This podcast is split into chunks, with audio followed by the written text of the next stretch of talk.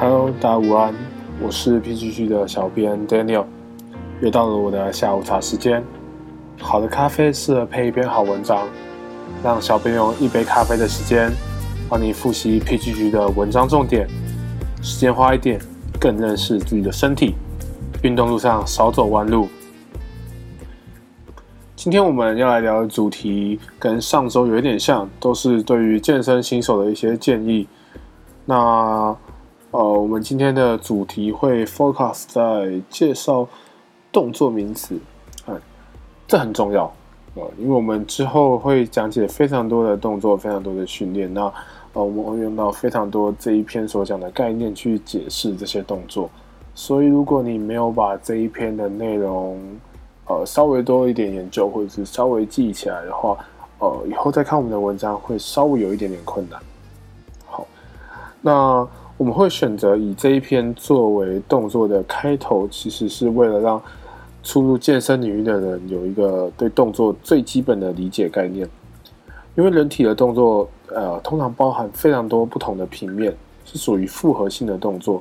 那我们需要去系统性的解释或分析这些动作，就必须要把它拆开来，呃，在每一个平面上去做分析。那一个动作中包含了哪些平面？那我们在做这个动作或评估一个动作的过程中，会发现它在哪一个平面的动作比较弱啊？然后我们可以做去做加强，这样好。那我们最开始会先介绍人体的三个平面。我们在 Instagram 的文章里面是以竹蜻蜓做举例，那我在这边也是一样，会以竹蜻蜓啊扇叶跟螺旋桨的转轴去做介绍，这样。那我们首先讲到身体的平面总共有三个，第一个是水平面 （horizontal plane），第二个是矢状面（箭矢的矢 ）（sagittal plane），跟第三个是冠状面（皇冠的冠）是 frontal plane。好，那我们接下来会一一的去介绍。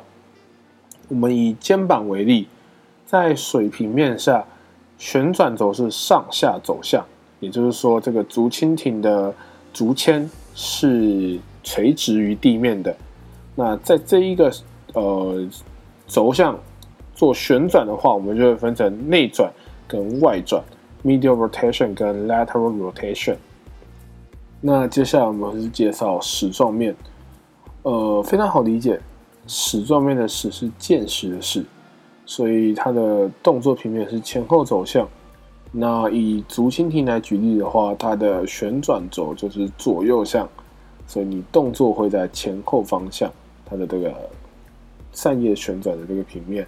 那以肩膀来讲的话，我们在矢状面的动作平面就会有屈曲跟伸直 （flexion 跟 extension）。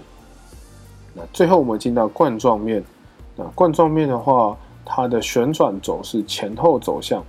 所以它的扇叶旋转一圈，就是会呃水平于我们的这个脸这样。那它在肩膀在冠状面的的动作会有外展跟内收，分别是 abduction 跟 adduction。那它也叫做 ABD 跟 ADD，会比较好听啊，不然 abduction 跟 adduction 常常用念的都会分不清楚到底是哪个。那这一套动作分析系统目前是非常广泛的运用，是应该说通用于医疗系统及健身动作的基础分类。所以我们会推荐健身新手或者是初踏进这个领域的人，在一开始就要先对这个有基础的了解。呃，因为不论是你要从影片、网络文章，或者是买书，或者是甚至是找教练去上。健身的课程，或者是学习健身的动作，都离不开这个呃，我们今天讲的这一套动作的一个分类系统跟它的分析。那呃，小编在这边可以建议大家有一个方式，可以更快的去学习这一套系统。我们今天的举例是用肩膀为例嘛？那身体除了肩膀以外，另外一个可以做到三个维度，就三个平面都会有动作的关节是髋关节。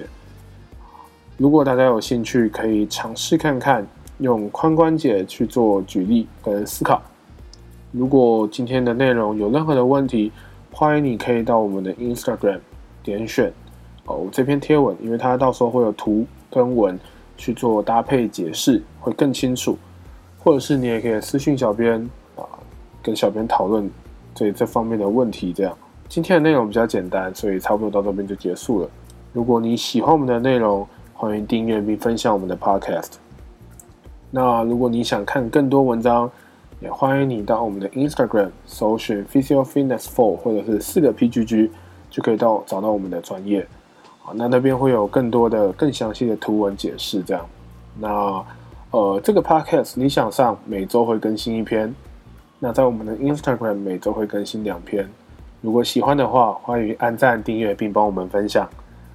呃，如果你想用行动的方式支持我们继续创作，也欢迎到我们 Instagram 的主页点选连接，请我们喝一杯乳清，支持我们继续创作优质的内容。我们下次见喽！我是小编 Daniel，拜拜。